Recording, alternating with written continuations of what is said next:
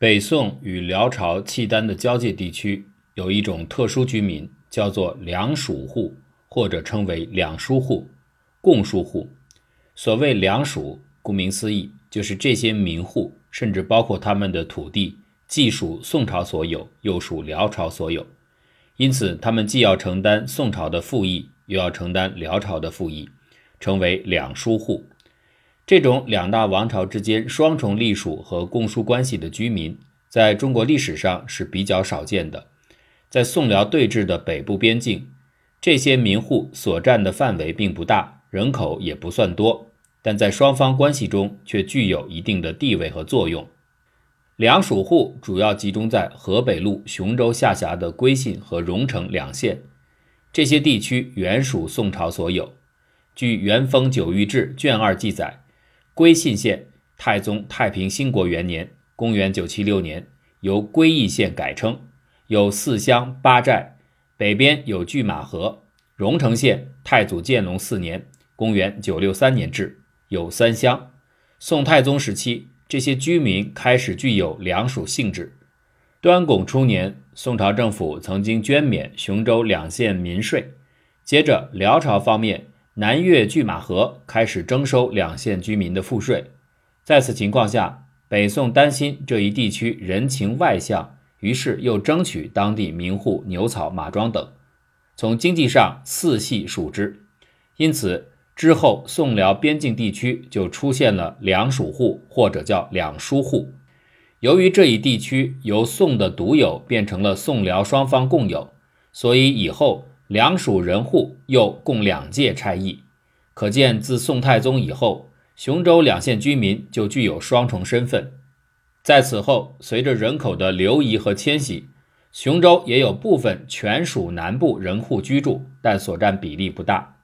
在各时期，两属人口的多少尚难弄清楚，但从北宋两属户数的增加可以看出，两属人口是在不断增长的。宋真宗景德年间。这一地区颇有两地书租民户，到仁宗嘉佑中期，立于雄州者多两属户。神宗熙宁五年，雄州两属户发展到四千余户。据修成于元丰三年的《元丰九域志》记载，当时雄州的总户数已达八千九百六十九户。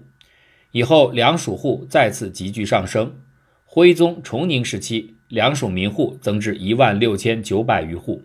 说明两属户口不但有所增长，而且增速非常快。尤其是宋神宗后，九谕制所记户数比熙宁五年户数增加了一倍。而当时与雄州相邻的其他州郡，如霸州、信安郡等，从元丰到崇宁间的户口数则几乎没有增加多少。因此，从雄州户口大幅增长的事实，至少可以看到这个地区居民的赋役负担。并不重于其他各处，这个地区具有比其他州郡更有利的社会生活环境。这一切的决定因素并非其他，正是由于雄州由于两蜀地区以及宋辽双方对这一地区实行了特殊的统治政策。宋朝方面对两蜀民总的指导思想是不欲令其异于内地百姓，但为了不失两蜀地区在北部边防的屏蔽作用。采取了适应两属特点的具体方针，对待两属民与对待内地百姓也有极大的不同。首先是承认两属，不失防卫。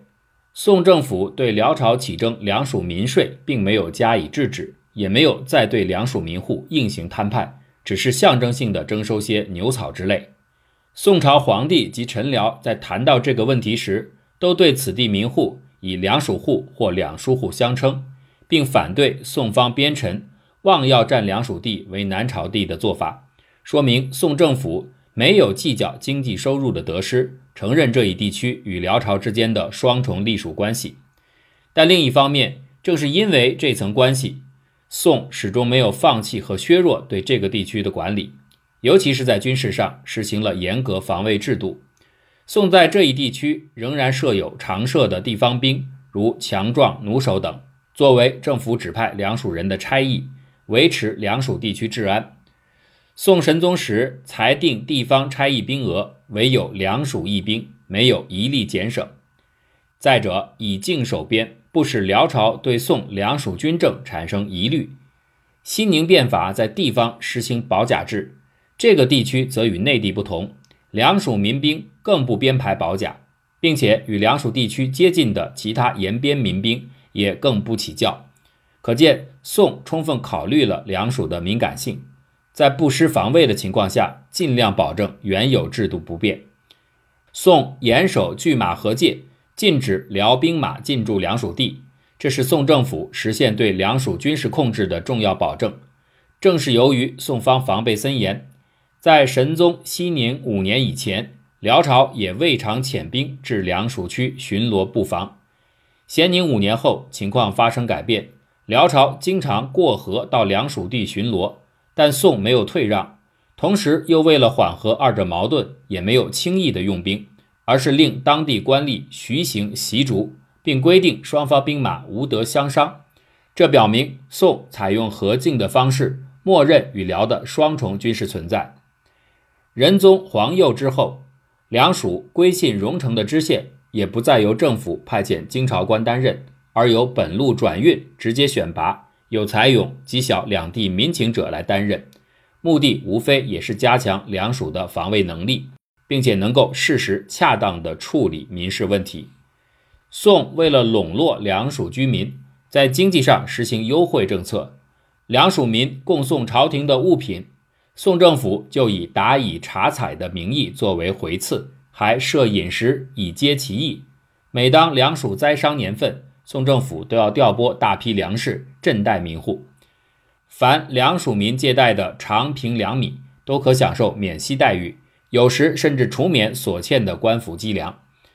如果两属民生活窘迫，四处逃散的话，宋最担心的并不是赋役的减损，而是恐原甸之地全为北人居占，这会造成北方屏障的失去。当初辽起征两属民税，宋方复征两属民牛草等，也是较轻的象征性的赋税。其复征的目的不是为了取得经济利益，同样是担心两属尽为北人所占。两属民对两侧边界的情况都非常的熟悉，因此对这些居民的防范也务求严格。边防保密工作对宋很重要。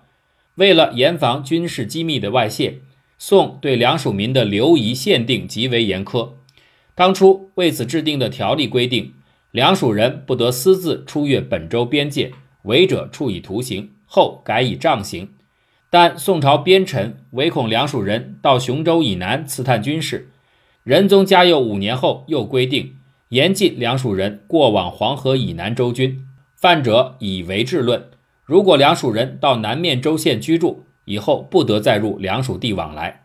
对于往来于双方边界为辽朝探视的两属人，则处以死刑。